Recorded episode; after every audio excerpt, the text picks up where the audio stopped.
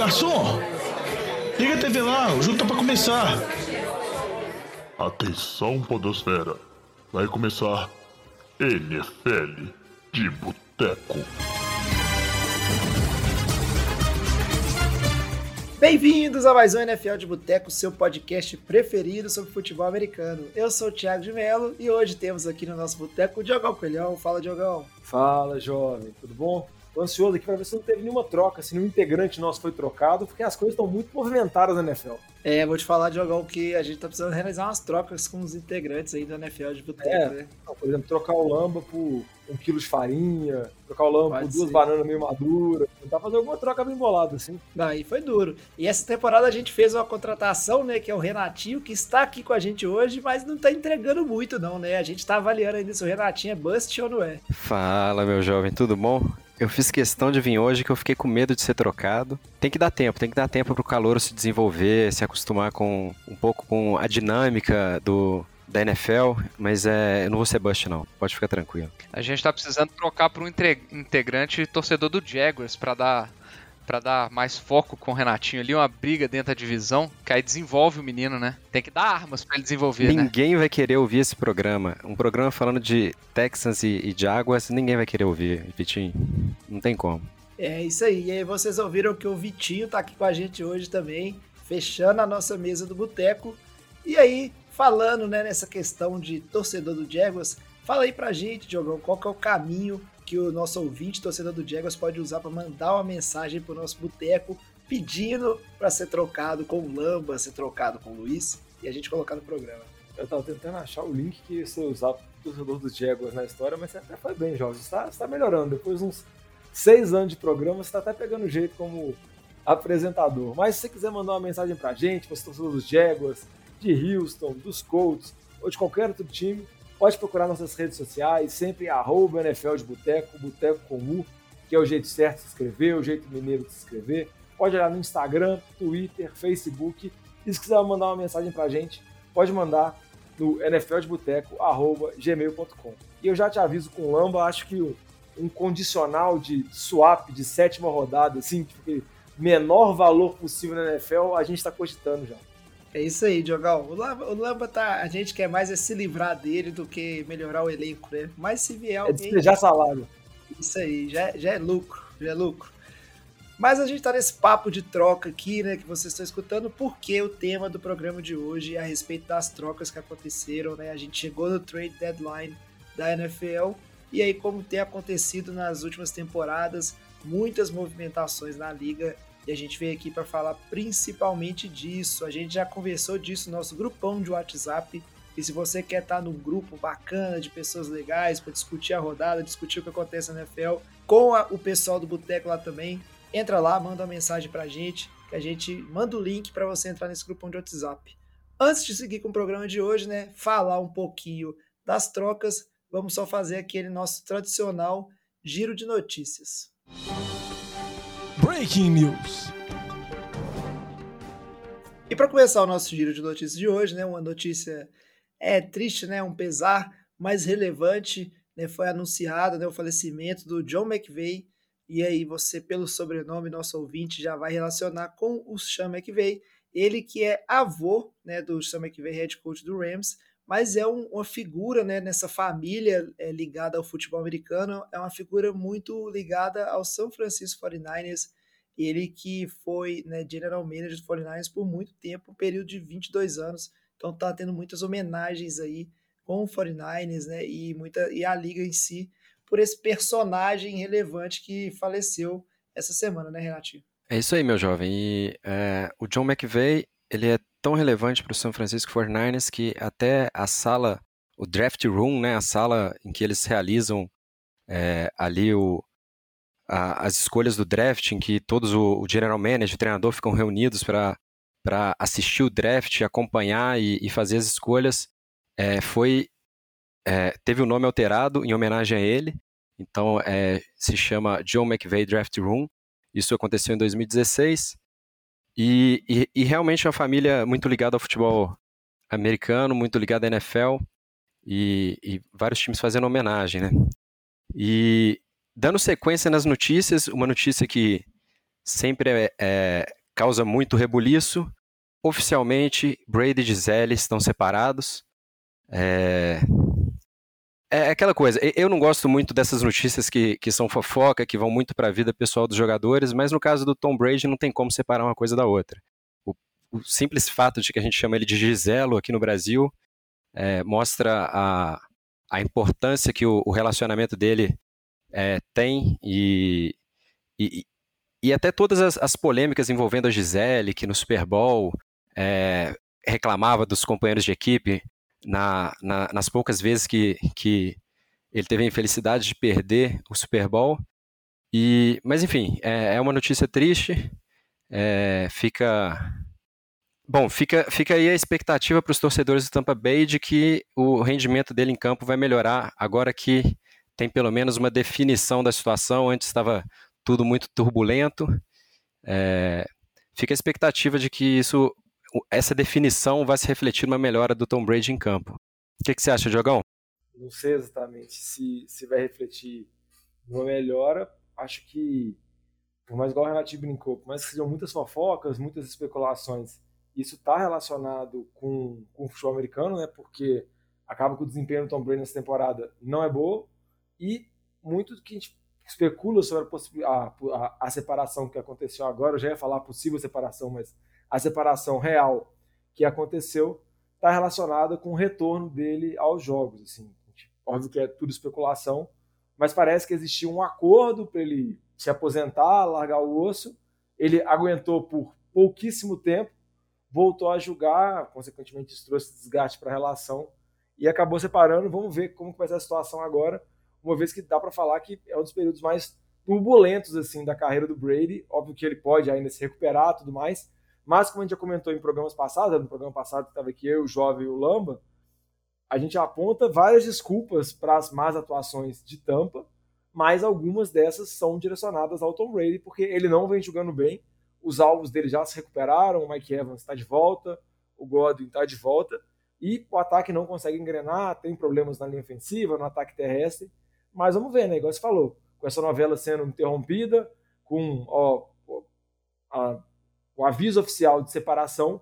Vamos ver se consegue reengrenar, porque não dá para a Tampa perder essa divisão para Carolina ou Atlanta ou Saints. De toda forma, vai ser uma zebra enorme. Não, que fim de carreira vergonhoso, né, que o Tom Brady tá tendo. Tá jogando mal, tá claramente arrependido, né? A decisão que ele tomou de sair da aposentadoria e voltar terminou também o casamento dele. Nada dá certo pro Brady e se continuar nesse ritmo aí, né, que Tampa tá indo, vai ser uma, uma temporada bem aquém, bem ruim, para encerrar a carreira dele, né, que é indiscutivelmente aí o, o maior atleta da história da NFL.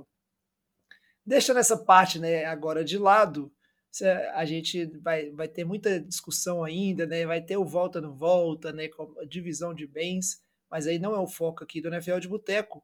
Vamos falar um pouquinho de, do âmbito de futebol americano e falar de demissões. Né? A gente teve nessa semana o coordenador ofensivo do Indianapolis Colts, o Marcus Brady, que até onde eu sei não é parente do Tom Brady, mas ele foi é, demitido.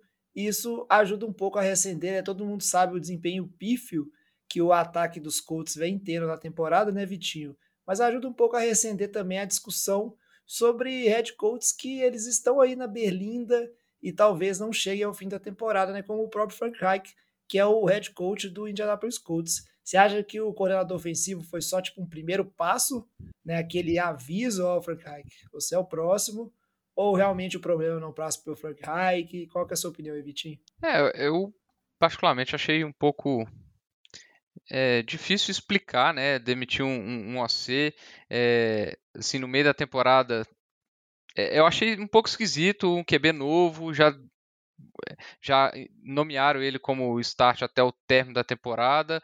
Me dá a sensação que eles estão tentando garantir o Frank Reich ali. É, eu acho que é bem discutível. Eu, eu sou um fã do Frank Reich pelo que ele fez em Filadélfia, é, mas assim, é, o time dos Colts é um time que tem deixado a desejar em muitas temporadas por decisões assim de principalmente na posição de quarterback, é, discutíveis. Né? Então a gente teve Philip Rivers, teve Wentz, agora Matt Ryan, é, e o time não produziu. Esse ano o time teve uma queda geral de produção é, também, por exemplo, na, na, linha ofensiva, que era uma das principais peças desse ataque. Então, é uma, eu achei um pouco estranha a, a, a saída dele, porque me deu uma sensação de que talvez o Frank Reich tenha mais uma temporada ainda. É, então, não sei, acho que vamos ter que aguardar para ver aí qual que vai ser o destino, se ele vai estar tá naquela, na famosa Black Monday, né? Se ele vai estar tá dentro da lista dos, dos técnicos que estão com estão no hot seat aí, né? Estão com o bumbum pegando fogo aí, né, jovem? É isso aí. E já que a gente está falando desse assunto, chamar aqui nosso especialista, Diogão, né, que costuma fazer o nosso ranking anual, que esse ano não teve, de head coaches aí que estão é, ameaçados. Aí o Diogão faz uma análise muito profunda sobre a, a, a seguridade empregatícia de todos os head coaches da liga. A gente tem os head coaches aí que eles estão em situações delicadas, né, Diogão, e que a gente deve ir observando ao longo da temporada que talvez saiam antes ou talvez né, só o fim da temporada, mas é uma turma que não está na situação muito tranquila. É, vamos dizer assim, o favorito a ser mandado embora nessa temporada já até já caiu, né, que é o Matt Rule, que era o ex-treinador de Carolina, mas tem alguns outros nomes que vale a pena a gente comentar. Óbvio que muito vai depender do desempenho final da temporada, né? Um nome que estava muito quente na última semana e tinha especulações que falavam que caso o time perdesse caso o Denver Broncos perdesse para o Jacksonville Jaguars no jogo em Londres, talvez o Nathaniel Hackett, head coach, não continuasse no cargo. Então, vamos ver a situação, vamos ver se o Russell Wilson consegue desenvolver, porque o time fez uma aposta alta no QB, tanto com escolha de draft quanto também com um contrato, então tem que ter uma química boa entre o Nathaniel Hackett e o QB. E lembrando também que na situação de Denver tem uma mudança de administração, Denver tem um novo dono, que não foi quem escolheu o Nathaniel Hackett, então isso pode interferir um pouco. Vamos ver se a temporada de Denver continuar decepcionante assim. Ele pode ser um nome que provavelmente não retorne, apesar de uma temporada só. Outro nome também muito especulado é o Ron Rivera, treinador do Washington Commanders. Esse já está um tá há mais tempo. O Washington até está conseguindo uma boa recuperação, conseguiu algumas vitórias em sequência nas últimas semanas, mas não engrena, não mostra uma evolução ofensiva e sim mostra uma desevolução defensiva que já foi o forte do Rivera. Então, tem toda a especulação relacionada também ao Dan Snyder, dono do Washington Commanders, que ele pode ser forçado a mandar o time. E caso tenha uma mudança de dono, a gente sabe, já comentou isso em outros programas, que isso causa uma mudança em vários estágios do time, né? Porque muda general manager geralmente, muda head coach e tudo mais. Então, vale a pena ficar atento a isso, a esses principais dois nomes. Outros que eu gostaria de comentar, assim, mais ou menos por alto, mas eu acho que não correm muitos riscos. Um é o Josh McDaniels, está na primeira temporada ainda, mas vamos dizer assim, é o segundo jogo dele que, antes da coletiva de imprensa, ele teve que passar lá na sala do dono do time para dar uma conversada. Acho que foi chamado uma atenção por conta do desempenho muito abaixo. E outro também é o Cliff Kingsbury, que eu não confio, mas acabou tendo uma extensão de contrato. O, o Kaim, que é o general manager, também teve uma extensão de contrato. Então acho que está mais garantido. A não ser que tiver um final de temporada muito decepcionante esses dois, pode ter algum tipo de mudança. É, entrando um pouco na, na, naquele ponto que o Vitinho tinha comentado de ser um pouco estranho, é, um coordenador ofensivo cair, ao invés de cair o treinador, né? Parece que é, que é quase um bode expiatório para tentar manter o treinador. É, outros dois times têm coordenador ofensivo que estão bem cotados para cair é, que as torcidas estão pedindo a cabeça deles e ele, eles têm algumas coisas em comum. É, todos os dois, ano passado, eram é, treinadores de quarterback nos seus respectivos times, foram promovidos a coordenadores ofensivos e eles são responsáveis pelas piores, é, pelos piores ataques da liga. É, só para ter uma ideia, o Marcus Brady, é, coordenador ofensivo do Colts, ele era o trigésimo em pontos por jogo, 17 em jardas por tentativa de passe e é, 25 em jardas por jogada. O Matt Canada, coordenador ofensivo do Steelers, ele é o último, tem, ele comanda o ataque que é o último em todas essas categorias.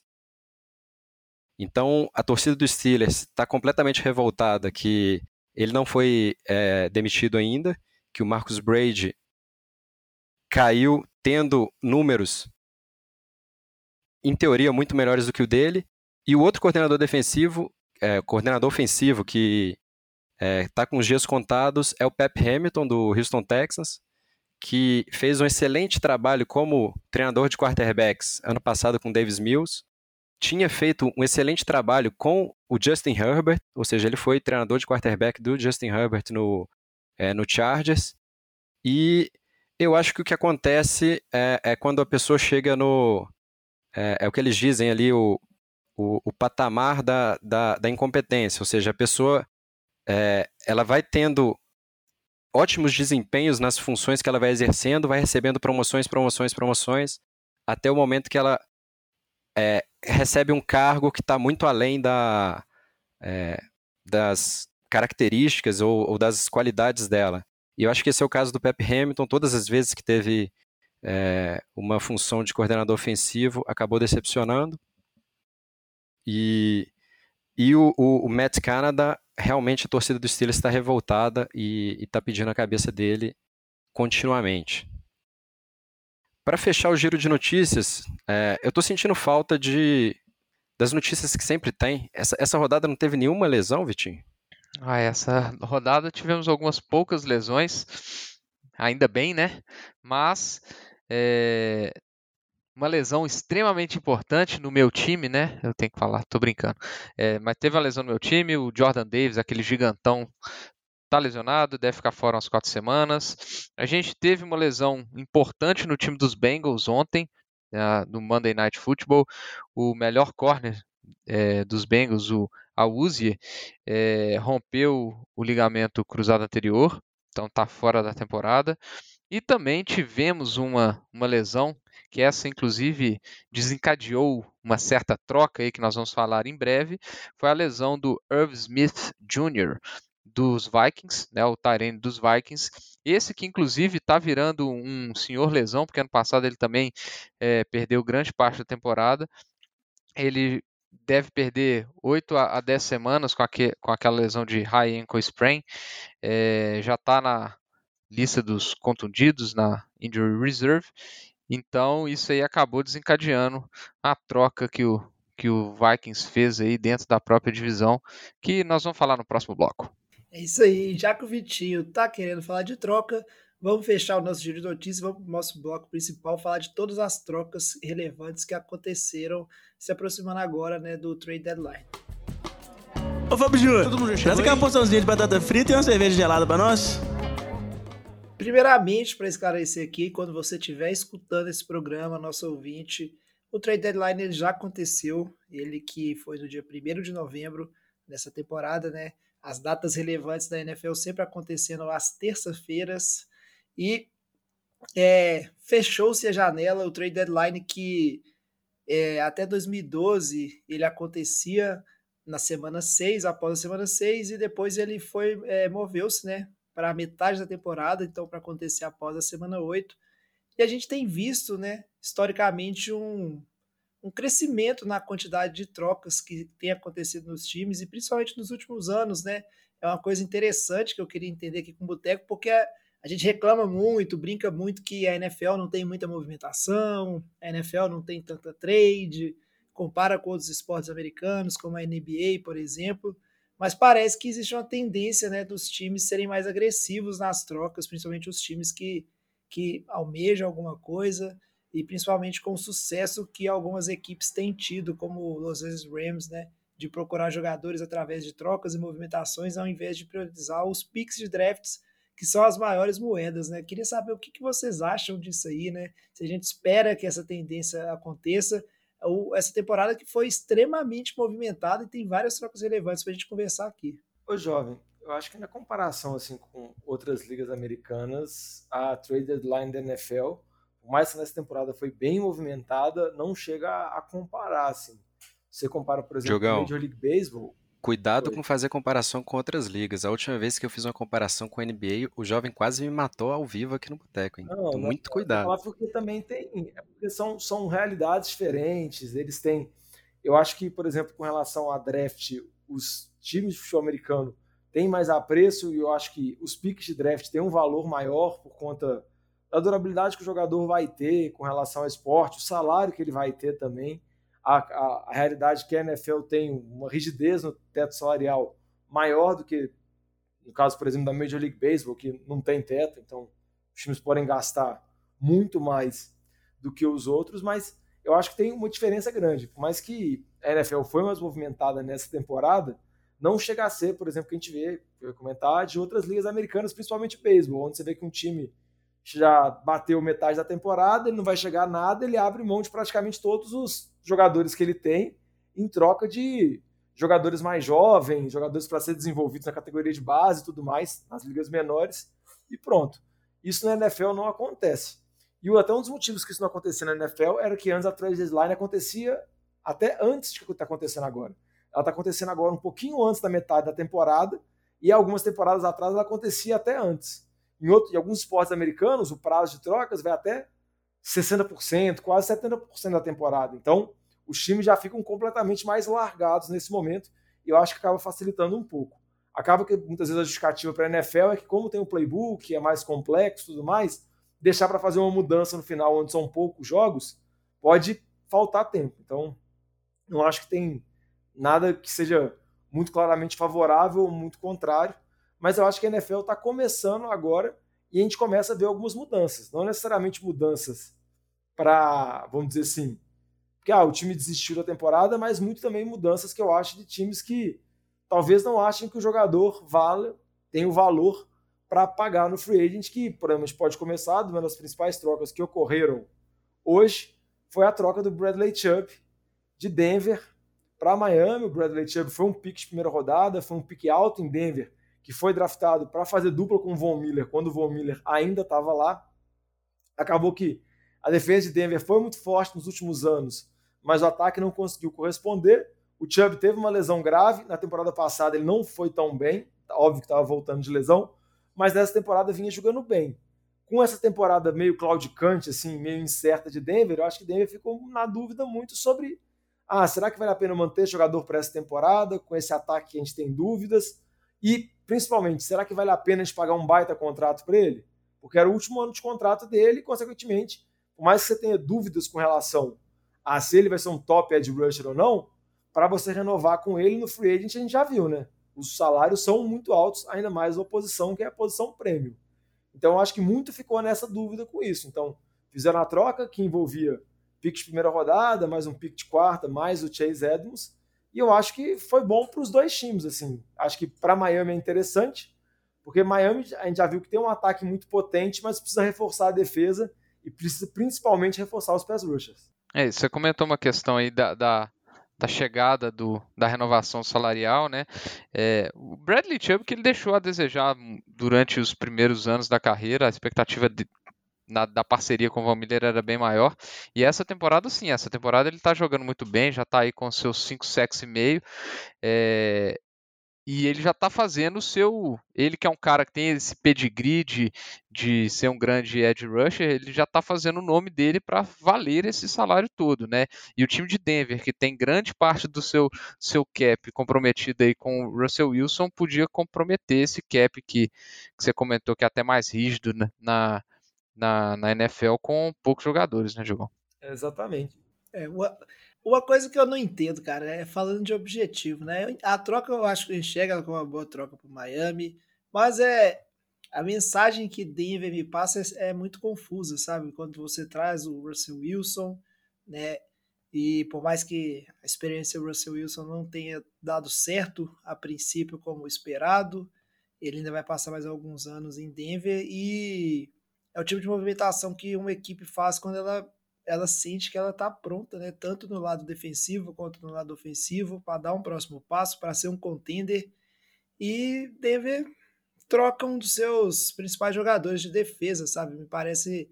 É, me passam é, mensagens é, contraditórias, sabe? Entre uma movimentação e outra, né? entre o que o time é, quer ser ou o que o time se propõe. Bem estranho para mim.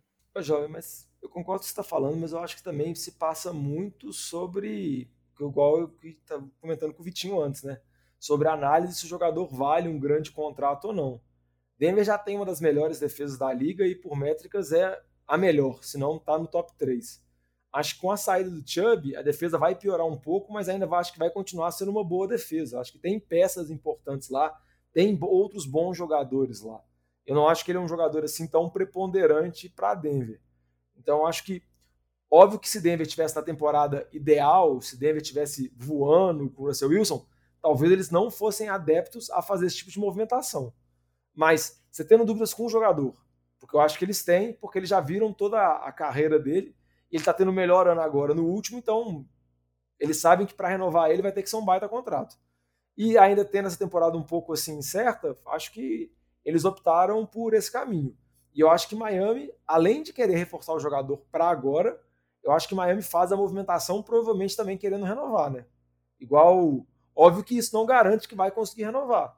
Por exemplo, o Rams na temporada passada, eles fizeram a movimentação pesada pelo Von Miller, deu certo, foram campeão do Super Bowl, eles chegaram a oferecer contratos de quase 20 milhões de dólares por temporada para o Von Miller. O Von Miller não quis, acabou indo para Buffalo que ofereceu um, um, salário maior. Então nada garante também que você vai conseguir manter o cara. Eu acho que Miami está fazendo a aposta de melhorar agora, para ser mais competitivo agora, para resolver um problema gravíssimo que eles têm na defesa, principalmente no pass rush, igual eu comentei, e tentar manter esse jogador jovem no núcleo jovem de jogadores que eles têm. É, só para complementar, isso aí a gente vê claramente a diferença é, entre o Bradley Chubb estar tá sendo trocado e o Jerry Judy não ter sido trocado. Né? A gente ainda vai falar dos nomes que não foram trocados, mas é, eu acho que, por a gente estar tá falando de Denver, eu acho que vale a comparação. O Judy ainda tem mais, mais um tempo de contrato de calouro, né? Ele é uma peça do ataque, que é o que está se precisando desenvolver, que precisa de fazer o, valer o contrato do Russell Wilson e que é um contrato muito ruim, que é um, um, ataque muito ruim essa temporada. Se você desfaz da, talvez a melhor peça desse, desse ataque, é, que já perdeu o Javonta Williams, que tem o Cortland Sutton que com que ainda não está não tá tendo a produção que se esperava, né? É, você tá jogando no buraco o contrato que você deu para o Russell Wilson, né? Você precisa de manter ali em volta do seu QB, a menos que a oferta fosse excepcional, o que eu acho que não foi, por isso ele não foi trocado, né? Tinha-se muita expectativa dele ser trocado para o Giants ou para Green Bay, que, era, que são times que estão assim, nesse déficit de wide receivers. É, se explica aí a troca de um, de um jogador de uma unidade que é realmente muito boa, mas que não é o que vai te levar para pro, pro uns playoffs ou para frente é, ou à frente disso, está se colocando ali, mantendo ali as apostas, as fichas em cima do Russell Wilson, né? É, faz sentido. Agora, aproveitando que a gente está falando de reforço de Miami, é uma troca que a gente tem que comentar, né? Essa aí fresquinha, é a troca do Jeff Wilson, running back do San Francisco 49ers, que é, tá indo aí compor o backfield de Miami. Miami que já tem, né? Na troca anterior a gente comentou do Chase Edmonds, que foi para Denver, e Miami que tem aí, né, um outro ex-jogador do 49ers compondo o, o seu backfield no Raheem Mostert. E é uma troca que eu, como torcedor do 49ers, eu confesso que entendo, né, porque a gente tem o McCaffrey agora, a gente comentou, né? Se você estranhar a gente não falar da toca do McCaffrey nesse programa, a gente comentou isso no programa passado. E é óbvio que o McCaffrey vai ser o principal running back da equipe, mas o Jeff Wilson era um ótimo complemento e o time está apostando aí na volta do Eli Mitchell, que a gente sabe que não consegue se manter saudável, e tem um calouro, que eu esqueci o nome, foi pego na terceira rodada do draft desse ano também, que pode. Tracer. Ah, não, ah, desse ano? Eu acho que foi desse ano, mas eu o posso estar confundindo. foi ano passado e foi um fiasco, né? Não, não é não. É um cara desse, no... desse ano com um nome meio diferente, terceira rodada que pode vir a compor o backfield, né? Mas é o 49ers é fazendo uma movimentação aí, um pique de quinta rodada e uma outra adição boa para Miami, não sei o que vocês acham aí, né? Mas é um outro jogador para encorpar o backfield do Dolphins aí, um time que se reforçou bastante, tá? Depois de toda essa história de lesão, né, concussão do é, do Tua, concussão do, do outro quarterback que eu esqueci, agora me fugiu o nome, do Ted Bridgewater, é, é um time que sai vitorioso desse, dessas trocas aí e chega forte, tá? A gente vai ter que voltar a ficar de olho no Dolphins e provavelmente pode ser que apareça de volta aí nos Power Rankings do NFL de Boteco. É, os Dolphins já se mostraram que tem tudo para ter um dos melhores ataques da liga por conta de Tarek Hill e Jalen Waddle serem imparáveis, né? Então, os jogos que ambos estão saudáveis e que o Tua tá tá jogando bem, o ataque de Miami vem produzindo muito ponto, vem indo muito bem. Com relação à chegada do Jeff Wilson, eu acho que é um running back reserva, um running back para compor. Lembrando que o treinador do Miami é o Mike McDaniels, que foi coordenador ofensivo lá em São Francisco, então conhece o Jeff Wilson, usa, utiliza, utiliza o mesmo esquema de corridas por bloqueio, então acho que vai ser mais uma peça para fazer o backup do Harry Mostert. E igual você comentou, né, jovem? Para São Francisco não fazia muito sentido isso, porque eles trouxeram o McCaffrey e o que eles investiram no McCaffrey é para usar o McCaffrey de todas as formas possíveis, como foi nesse último jogo contra Los Angeles, né? Onde o McCaffrey recebeu o passe, correu para TD, deu o passe para TD, então ele conseguiu num jogo dar passe, receber passe e correr para TD, que é uma marca que o último que fez isso foi o LT no início dos anos 2000. E a ideia é que, por mais que o Shanahan sempre dividiu o backfield, tentou utilizar múltiplos corredores, agora com o McCaffrey, com um running back desse calibre, é tentar explorar o máximo possível ele para tentar potencializar esse ataque de São Francisco. É só para falar, o, o, running back que você está falando era o Tyrion Davis Price, jovem. E eles também têm o Jordan Mason. É, mas o que foi draftado no terceiro round foi o Davis Price, tá? É isso aí. Muito obrigado pela, pela informação aí, Vitinho. Mas a gente aí, já. Ó, Fala. Posso comentar também uma, um outro time relacionado em trocas que eu acho que vale a pena falar? Ou você quer comentar fica, mais alguma coisa sobre o seu time? Fica à vontade, Jogão, fica à vontade. Não, é porque um time que estava muito, que se envolveu muito em trocas nesses últimos dias foi o time do Chicago Bears, que acabou trocando, a gente pode falar, os dois principais jogadores de defesa dele. O Rokan Smith foi para Baltimore e o Robert Quinn foi para Filadélfia, mas também o time reforçou com o Chase Claypool vindo de Pittsburgh para Chicago. Aí a gente pode comentar a situação dos dois jogadores de defesa para Baltimore, para Filadélfia daqui a pouco, mas eu acho que é interessante tentar fazer a leitura para Chicago, que é um time que claramente está em reconstrução, mas como o próprio Renatinho comentou no grupo de WhatsApp lá do Fantasy de Boteco mais cedo, é um time que, tá, que, por mais que esteja em reconstrução, ele tem que saber se dá para utilizar ou não o Justin Fields. Se dá para apostar ou não no QB, que eles draftaram na temporada passada, que nos últimos jogos vem crescendo de produção, mas fica até difícil fazer uma avaliação do Justin Fields, porque ele praticamente não tem alvo, ele praticamente não tem ajuda. Então o ataque de carga é basicamente um ataque terrestre, com o Justin Fields correndo, ou o Montgomery correndo, ou o Herbert correndo, ou todo mundo correndo junto. Então acho que eles fizeram essa troca, trouxeram o Claypool por um pique de segunda rodada, que é um pique alto que você parar para pensar, porque Chicago vai terminar com uma das piores campanhas provavelmente, então deve ser um pique top 40, top 45. Então é um pique inicinho de primeira. Então é um pique interessante, que eu acho que foi uma boa troca para Pittsburgh, né, que está abrindo mão do Claypool, mas tem o Pickens, que chegou agora e acho que eles têm muita confiança, ainda tem o Deontay Johnson lá também, mas eu acho que Chicago está tentando reconstruir, tentando conseguir recursos né, com a troca do Rocco Smith e do Robert Quinn, mas também precisa trazer peças para conseguir avaliar o QB, porque não adianta nada você fazer uma reconstrução sem ter uma pedra fundamental, e a pedra fundamental deles é o Justin Fields, então eles precisam dar pelo menos possibilidade para poder avaliar esse QB. Então eu acho que foi uma movimentação. Acho que dá para criticar o valor da troca do Claypool, mas vale a pena destacar, um parênteses rápido, o tanto que receiver está sendo valorizado nas últimas temporadas. Né? A gente pode pegar isso por média de contrato de recebedores. O Christian Kirk assinou por uma bala em Jacksonville, então, se pensar o Claypool, se ele fosse free agent, ele também teria um contrato absurdo. Então, acho que acabou sendo esse valor de segunda rodada, mas pode ter questionamentos. Ah, dá para draftar alguém de segunda rodada melhor, mais promissor, ou sei lá o que.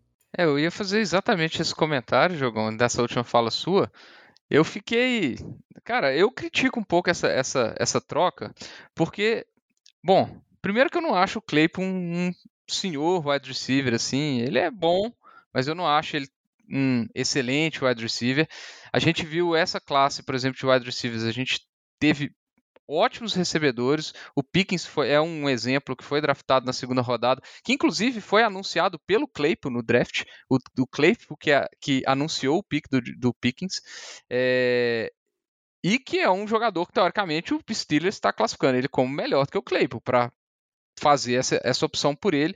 Óbvio que tem tempo a menos de contrato, obviamente, mas eu tenho uma preocupação em, com relação a Chicago, se a adição de um recebedor que para mim não é nada espetacular, vai trazer essa resposta que se espera. Para mim é muito similar, o jovem comentou, você comentou a questão do Kirk, para mim é a mesma situação do Kirk. O Kirk ele, ele foi, foi para Jacksonville como uma é, como a principal arma e pagar uma bala no Christian Kirk exatamente no sentido de dar uma arma ofensiva para o Trevor Lawrence para ele se desenvolver, etc. Tal. E eu não acho o Christian Kirk também lá essas mil maravilhas. E a gente está vendo essa temporada que ele está bem, tem uma quantidade grande de jardas, mas ele não está tendo esse impacto no ataque que se esperava. Pelo contrário, as últimas duas, três semanas ele foi muito aquém, inclusive. É, então, assim, eu tenho esse receio, inclusive, acho que em função disso que Jacksonville fez outra movimentação, né, e, e, e trocou pelo Calvin Ridley aí de, de Atlanta, né, é, é, que foi já pensando no ano que vem nessa, nessa evolução, que eu acho que é o que se espera do Trevor Lawrence, que na minha opinião, já até comentei com com Lamba, um dos grandes busts para mim é, do, do draft de dois anos, o Trevor Lawrence, para mim, muito aquém da expectativa que foi criada em cima dele, né? A expectativa de, de o grande QB, melhor prospecto desde Andrew Luck, até agora o cara não fez nada. Tudo bem que a gente dá uma colher de chá do ano de Urban Meyer, mas eu não acho ele o QB lá, essas mil maravilhas, ele não tem a, a, a grande precisão que se esperava dele.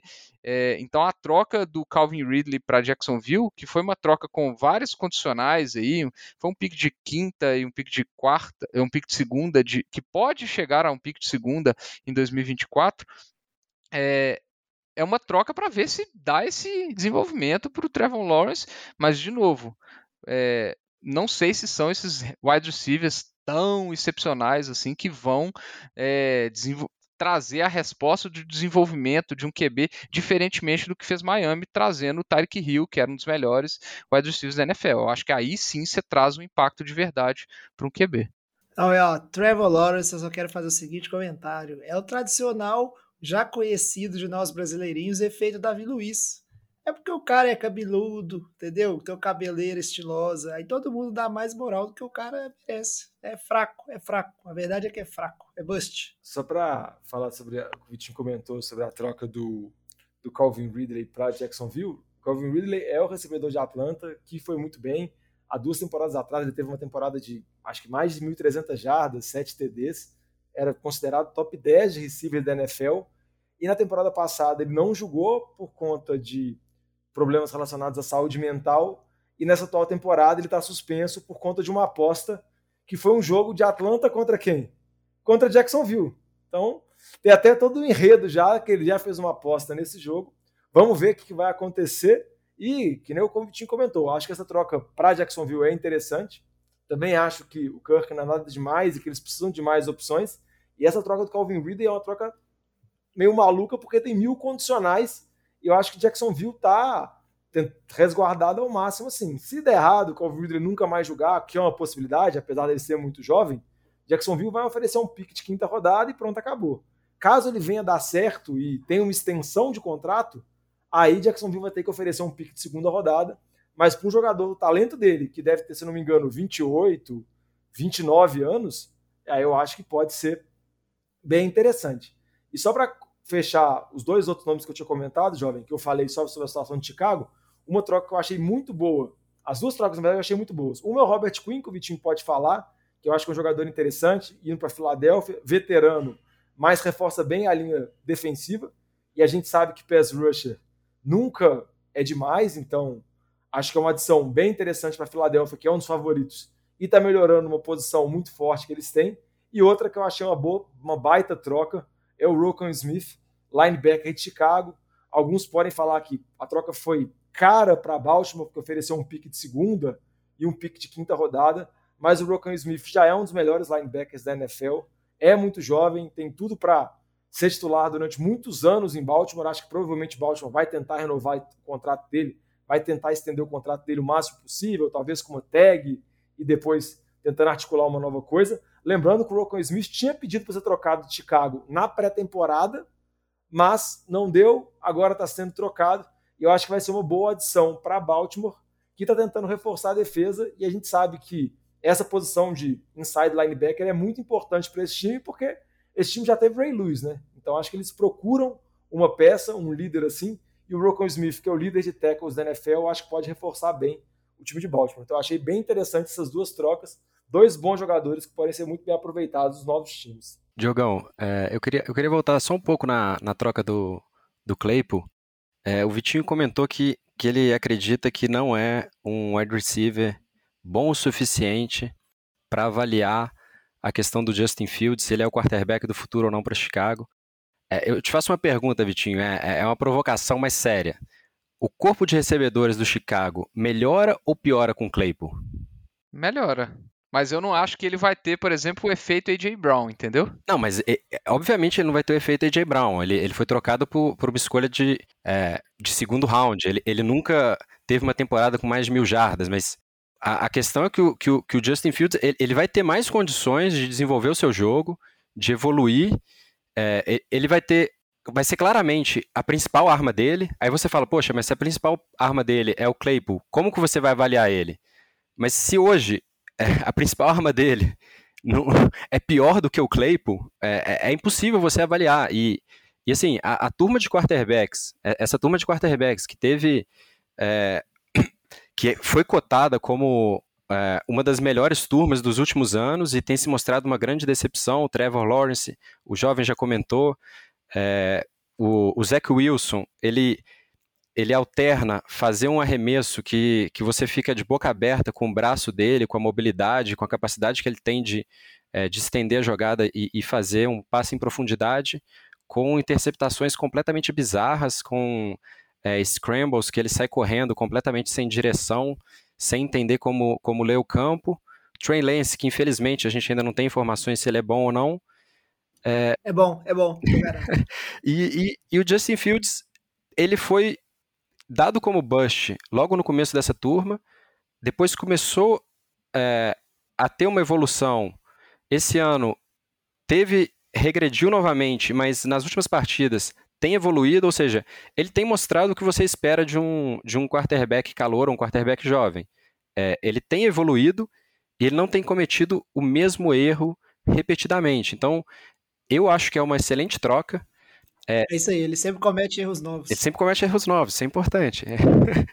Mas o, uma coisa interessante do, dessa troca, para colocar em perspectiva, é, o Chase Claypool custou o mesmo tanto que, que custou o, André, é, o DeAndre Hopkins alguns anos atrás para Arizona. Então, a gente pode até argumentar que foi caro, mas eu acho que é importante eles avaliarem o Justin Fields, principalmente porque a próxima classe de quarterbacks dizem que é uma classe excelente, que tem vários é, é, jogadores que estão saindo do college que têm talento para dar certo na NFL, mas foi a mesma coisa que foi, foi, foi dita da, da, da, da classe do, do, do Justin Fields e até agora nenhum vingou. Então é importante ter uma avaliação boa do, é, do Justin Fields e, e, ele precisa ter alguma arma confiável para isso. E eu queria só fazer uma, uma observação de outra troca, é, também de wide receiver, o Kadar Stone, que era o wide receiver do Giants, foi para Kansas City por uma escolha de terceira e uma escolha de sexta. E eu acho essa troca muito interessante porque ele foi uma escolha do draft, ele foi uma escolha de primeira rodada do draft, no draft de 2021, ou seja, é um jogador que está indo para a sua segunda temporada, que foi escolha de primeira rodada e já sendo trocado, ou seja, mostra uma mudança muito grande na liga.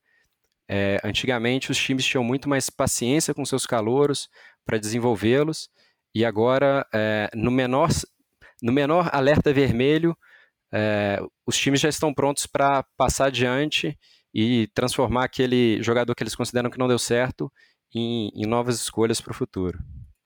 É, só para comentar aqui rapidinho, peraí, Diogão, do, do Claypool, é, só me, assim, qual que é a minha crítica em cima do, da, do pique dele? Eu não acho que, que, que o, a experiência de Justin Fields vai acabar essa, teria alguma chance de acabar essa temporada. Eu acho que é extremamente improvável, menos que, que ele tivesse considerando as últimas duas atuações, por exemplo, eu acho que ele se deu uma sobrevida ali pela evolução.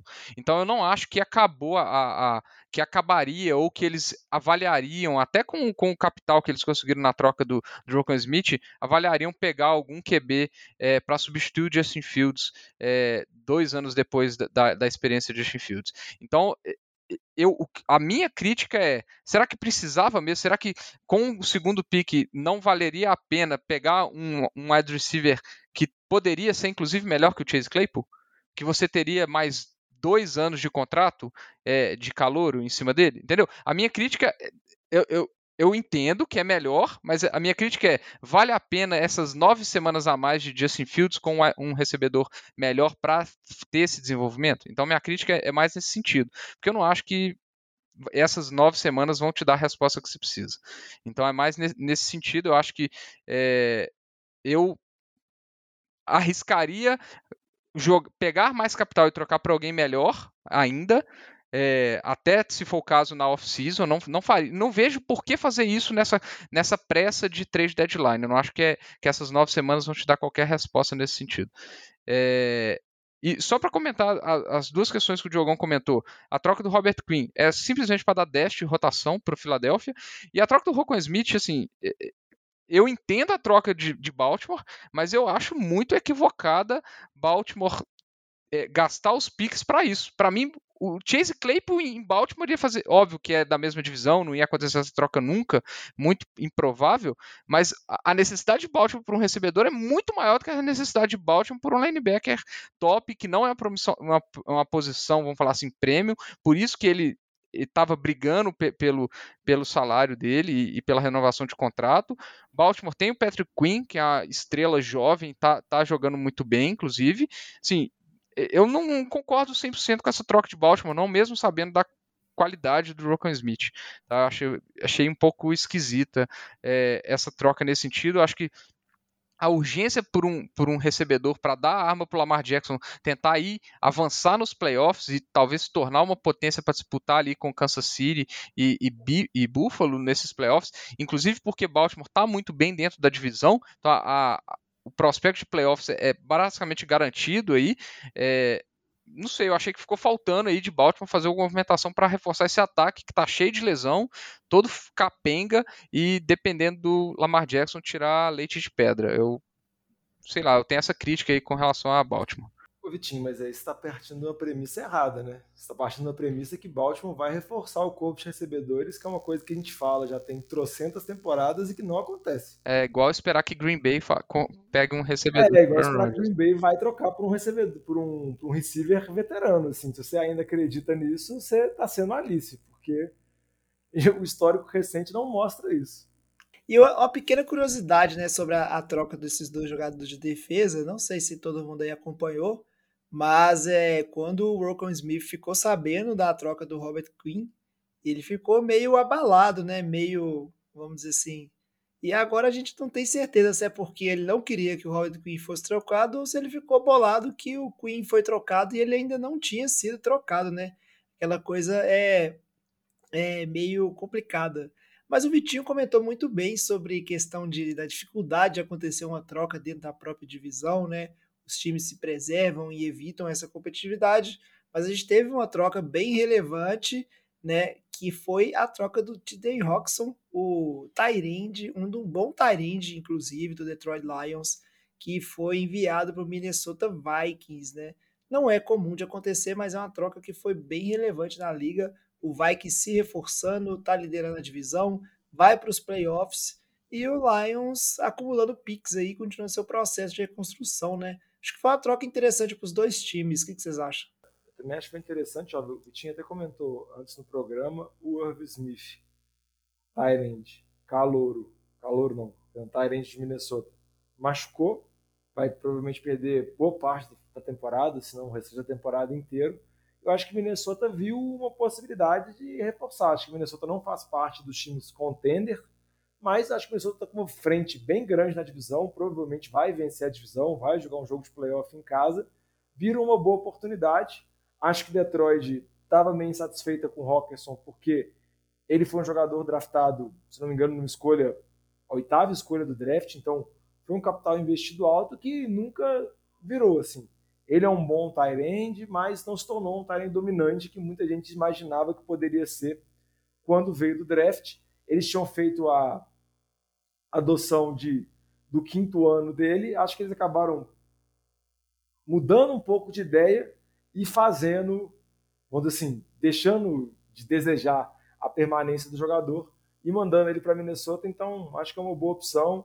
Vai ser um terceiro alvo lá desse time que tem Justin Jefferson, tem o Adam Thielen veterano, tem o Dalvin Cook, e é um time que a gente apostava que poderia chegar aos playoffs pelo wildcard, mas acho que tem tudo para conseguir ganhar a divisão com o desempenho bem abaixo de Green Bay e talvez tentar né, alguma coisa nos playoffs, fazer algum barulho. acho que está tentando se tornar mais competitivo porque eles viram uma boa oportunidade.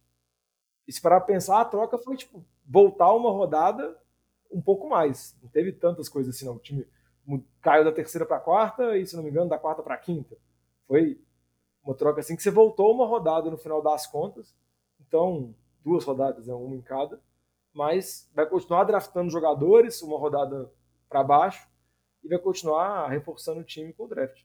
Muito bom, Diogão. E para fechar né, as trocas que aconteceram, uma não tão impactante, mas que envolve Buffalo Bills, né, um dos melhores times da NFL, recebendo aí né, Nahin Himes, o jogador do running back do Indianapolis Colts, em troca aí de mandar o Zach Moss, o seu running back horroroso que não serve para nada e um pique de sexta rodada, né?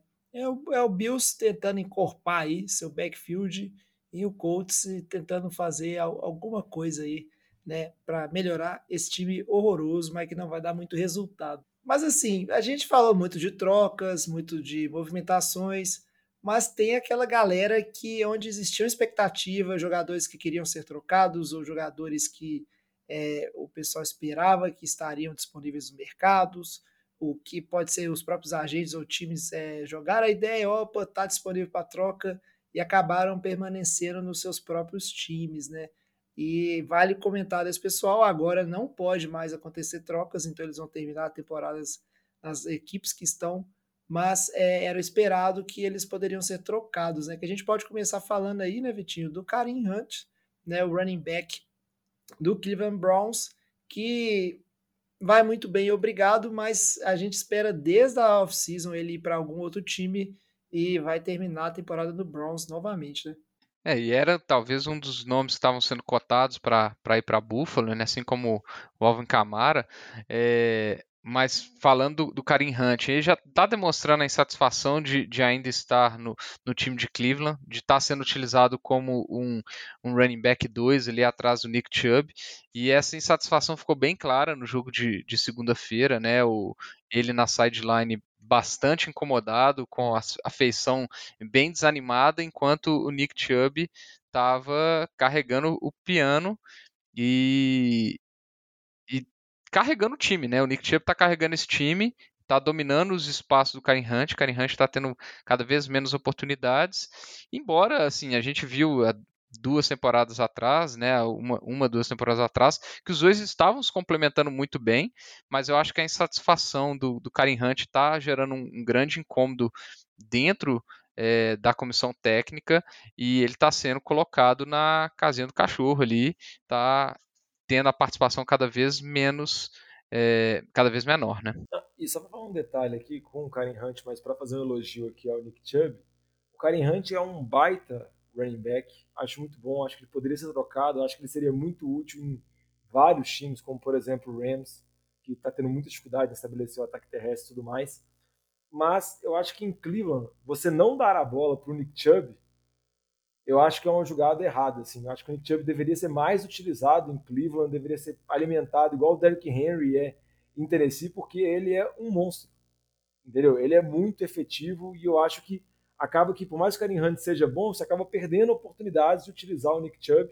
Então, acho que tem toda essa questão extra-campo, tem a questão de contrato, que ele está no último ano de contrato, ele quer estender o contrato e Cleveland já falou que provavelmente não vai, porque Cleveland já está pagando o Nick Chubb tem essas situações, mas eu acho que, só para fazer esse parênteses aqui, porque o que a gente viu, por exemplo, no jogo de Cincinnati Cleveland, mais que foi um massacre de linhas, a linha defensiva de Cleveland massacrou a linha ofensiva de Cincinnati e a linha ofensiva de Cleveland massacrou a linha defensiva de Cincinnati, a presença do Nick Chubb é muito importante. Eu acho que Cleveland tinha que tentar focar mais, estabelecer mais jogo terrestre, dar mais carregados para ele, eles correr 20 vezes por jogo, igual o Derrick Henry faz, porque eu acho que ele é capaz de ter números ainda melhores. É isso aí, Diogão. E seguindo aqui, né, a gente teve alguns outros nomes. Quero saber da mesa do Boteca aí, que outros nomes vocês diriam, inclusive do Renatinho. Renatinho, fiquei sabendo que o Brandon Cooks estava no mercado. O seu time, o que que seu time está querendo fazer? É reconstrução? Acabou a experiência Davis Mills? Ô, meu jovem, se acabou a experiência Davis Mills, vamos saber na primeira escolha do draft no próximo ano, provavelmente. Mas é realmente o Brandon, Brandon Cooks estava cotado para ser trocado. É, os rumores começaram ali no, no, bem cedo na temporada, quando o ataque começou a capengar, e, mas se intensificaram muito nas últimas semanas, que ele começou a curtir alguns posts ali no, no Twitter a respeito de possíveis trocas. É, e uma troca provavelmente não aconteceu, porque Houston queria pelo menos uma escolha de segunda rodada. É, e o Brandon Cooks tem contrato até o final do ano que vem. Ano que vem ele tem 18 milhões garantidos. É, Houston não tinha condições de reestruturar o salário dele, porque não tem nenhum cap space para esse ano. Então isso impossibilitava também absorver uma parte dessa, desse dinheiro garantido de 2023. E, e o estranho do, de toda essa novela do, do Cooks, porque é, realmente o clima em Houston não está legal, ele não treinou hoje. É, Houston tem a semana curta né, para enfrentar o Eagles. E, e, é uma situação estranha, porque quando ele renovou com Houston, ele falou, é, fez um post falando que não queria ser trocado, que não seria mais moeda de troca para ir para qualquer time por Pix, que é, se alguém quisesse se desfazer dele, teria que é, liberá-lo para ele escolher em qual time ele quer jogar. Então a gente tem que ver como que vai ficar o clima aí no vestiário, se é, ele sempre, sempre foi envolvido em muitas trocas ao longo da carreira, sempre, sempre se demonstrou muito profissional. É, em Houston a gente espera que, que isso aconteça, porque é, ele é uma peça importante nesse ataque. Embora o ataque não esteja desenvolvendo bem, ele é uma peça importante. E, e, os times que queriam, que precisavam de wide receiver, eu acho que perderam uma oportunidade, apesar de que o preço estava alto, mas o Brandon Cooks é, é, é, um, é um jogador que entrega mil jardas aéreas praticamente toda a temporada. E, e poderia ser um reforço bom para times como Green Bay, como Baltimore, que estão necessitados aí de, de wide receiver, principalmente de, de um pouco de velocidade. Eu vou aproveitar que o Renatinho falou de um wide receiver, eu vou comentar um que, na verdade, não teve tanta especulação dele, exceto a solicitação de troca que ele fez, que, que foi o Elijah Moore é, o wide receiver segundo onista do, dos Jets, né? E eu achei interessante a situação da, da, do Elijah Moore, porque, cara, se a gente pensar pelo lado dos Jets, né? É um, é um, é um time com, com dois recebedores jovens excelentes, né? O, o, o próprio Elijah Moore e o Garrett Wilson. É, cara, não faz sentido você pegar um, um recebedor segundo ano, é, contrato bom, a posição prime e passar ele, assim, simplesmente porque o cara não tá insatisfeito. E assim, a gente vê a, a participação dele nos jogos, ele tá sendo colocado de lado mesmo é, no time, para ver assim. É, acho que foi um meio que um basta assim da, da diretoria da comissão técnica falar assim: ah, você não quer jogar aqui, então você não vai jogar em lugar nenhum. É, ou eles estavam querendo tentar pelo menos reaver o pique do, do, do Elijah Moore, mas assim, é aquele negócio, né? A, a força do, do, do, do, jogador em solicitar a troca tem limite. É, e foi assim, realmente um basta aí da, da, da comissão e do front office do, dos Jets não passar o Elijah Moore, né? E só para falar que o último jogador aqui para fechar que não foi trocado, o Brian Burns, defensive end de Carolina Panthers, ele foi muito especulado em possibilidade de trocas, porque Carolina é um time que claramente está em reconstrução. Trocou o McCaffrey, trocou o Robbie Anderson. Existia especulação de trocar ou o DJ Moore e o Brian Burns, que são os outros bons jogadores jovens que eles têm, mas mantiveram os dois jogadores. E a notícia que saiu hoje é que Carolina chegou a recusar dois piques de primeira rodada que seriam oferecidos pelo Rams.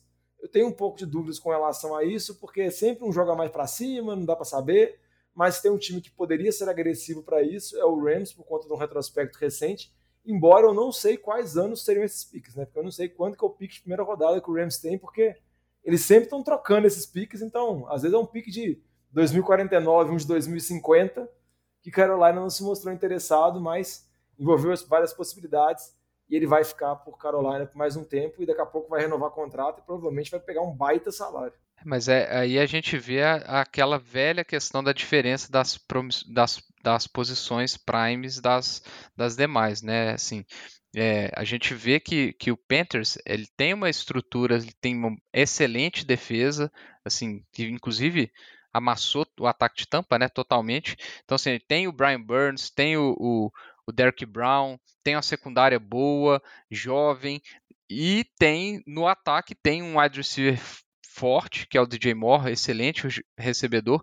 Então, assim, não faz sentido você que tem um time jovem desfazer do seu time, que é um time vamos falar assim, que está a um QB de ser um time jovem promissor, vamos falar assim, um QB bom de ser um, um time jovem promissor, e nesse draft a gente vê as, as, as oportunidades que, que o Panthers vai ter, é, não faz sentido você desfazer das principais armas que são o cerne do seu time, tanto do lado do ataque quanto do seu lado de defesa, é, simplesmente para angariar mais picks que você vai ter que arriscar em pegar um jogador para substituir ele.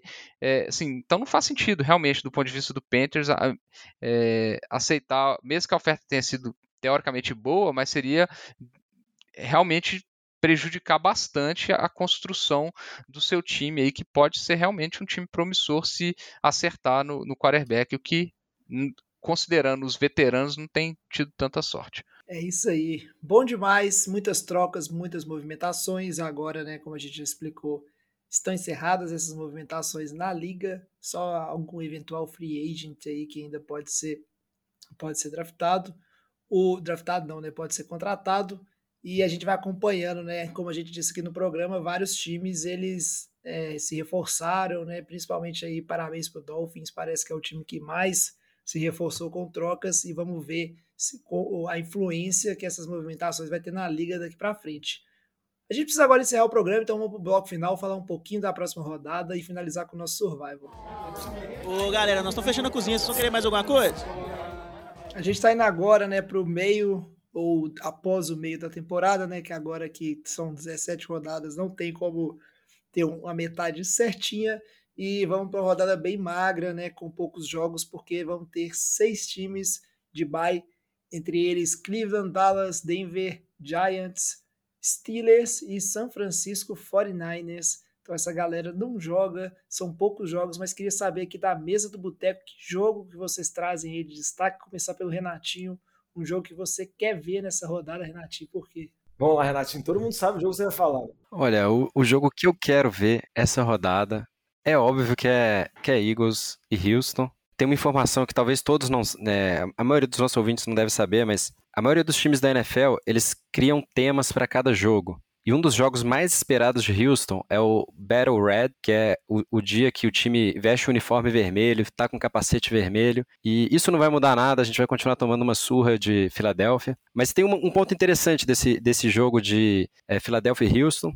porque o Houston Astros e o, e o, o, o time de Filadélfia é, de beisebol, o Phillies, tá, eles estão se enfrentando na World Series. Então, é, provavelmente teve, teve um problema climático ontem, teve uma partida que foi adiada, então vai, vai acontecer a partida ao mesmo tempo da, da final da World Series e o jogo de é, Houston e, e, e Eagles. É, então é interessante, são duas cidades que estão se enfrentando no mesmo dia em dois esportes. É, isso é, é, uma coisa que aconteceu, acredito que três vezes na história, então é, é, é, é, bem difícil acontecer, principalmente na World Series. Então, pelo menos isso torna o jogo interessante. Vamos ver se, se o Texans arma uma surpresa para cima do Eagles. Eu estava comentando com o Vitinho. Se o Houston não tirar a invencibilidade do Eagles, quem vai tirar vai ser o, o Commanders porque geralmente o time que vence Houston joga mal na, na, na rodada seguinte. Porque está desacostumado ali com o ritmo da NFL, né? Tá,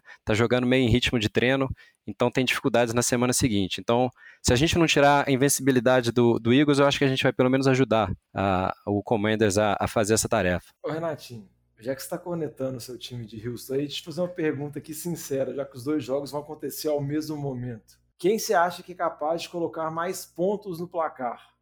Astros ou Texans? Olha, a pontuação no beisebol, ela, em teoria, é, é, é ilimitada.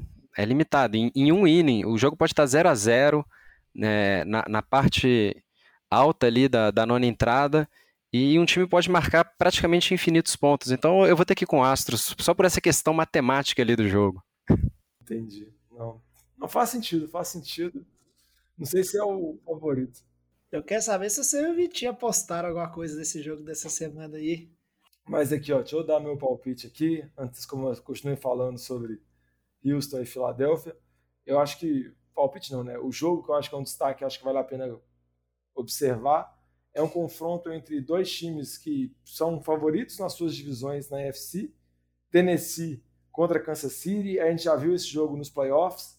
Vamos acompanhar se o Tannehill, que não jogou nesse final de semana, porque não precisava, né? Acaba que Tennessee foi enfrentar o Houston, então não vamos ficar mais chutando o cachorro morto. O Malik Willis jogou e basicamente a função dele foi entregar a bola para o Derrick Henry correr para as 7.500 jardas. E, mas eu acho que o Tannehill volta para esse jogo, eu acho que é um jogo interessante.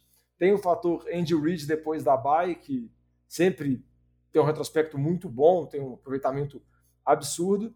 Eu acho que Tennessee é um time que a gente duvidou no começo da temporada, tá vindo mal, mas já conseguiu estabelecer. A defesa vem jogando bem, o Derrick Henry vem de quatro boas partidas. Acho que não está no nível de Chiefs e de Bills, mas eu acho que pode, às vezes, tentar fazer um barulhinho nos playoffs. A gente já viu que esse time, com a defesa roubando muitas bolas e o Derrick Henry correndo muito bem em janeiro, é chato de ganhar. Então acho que vale a pena acompanhar esse time vale a pena ver esse jogo que é Tennessee e Kansas City. Bom demais, Jogão. Mais algum jogo para a gente comentar antes de irmos para o encerramento? É, eu acho que o jogo entre Rams e Buccaneers tem tudo para ser um bom jogo. É um jogo que lá no começo da temporada a gente marcaria no calendário como provavelmente é, uma partida entre times que estão brigando pela liderança da conferência. É, os dois times não entregaram aquilo que prometeram, mas eu ainda acredito que vai ser um bom jogo. Vai ser horroroso, aí. São dois times que estão jogando mal demais. O 49 deu uma sua no Rams essa semana. A sinceridade é muito boa. É. Jogo bom vai ser Seattle e Cardinals, né, jovem? Esses dois Nossa, isso vai ser, vai ser, vai ser jogão. Do, do aspecto de diversão, eu, eu assistiria tranquilamente, né? Mas é isso aí. Não, do aspecto de diversão, jovem, sempre vale a pena assistir Vikings ele pode enfrentar um time forte, um time fraco, vai ter jogo, vai ser disputado, no final vai ser emocionante. Então, se é pela diversão, vai sempre de Vikings, que é garantido. Isso aí, verdade. O Vikings entrega entretenimento. Mas é isso aí. A gente vai ficando por aqui. A rodada foi muito boa. Antes de terminar, só anunciar o Survivor. Sobramos só eu e Lamba e a gente tá fazendo um joguinho de comadre aí, né? Jogando seguro, os dois. Ninguém morreu essa semana.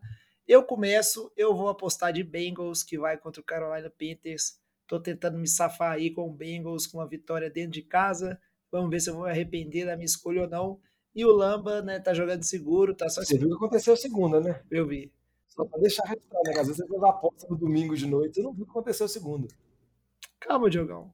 Ele vai de Buffalo Bills, né, que vai jogar contra os Jets. Então a gente tá naquela, né? Um, um apostando, né, esperando o outro perder nesse finalzinho de Survival a gente vai acompanhando os resultados. Antes de fechar o programa, eu vou pedir pro Diogão só falar novamente quais são nossos canais e nossas redes sociais para você mandar uma mensagem comentando do programa, né, oferecendo aí as suas opções de troca pelo Lamba para a gente é, avaliar e ver se a gente faz que o trade deadline do NFL de Boteco ainda não fechou. Certo, Diogão? Quais são os canais aí? Como é que os nossos ouvintes podem fazer para mandar mensagens para a gente? Pode procurar nossas redes sociais, NFL de Boteco, Boteco com U, que é o jeito certo, o jeito mineiro de se inscrever, Facebook, Twitter, Instagram, manda uma mensagem para a gente.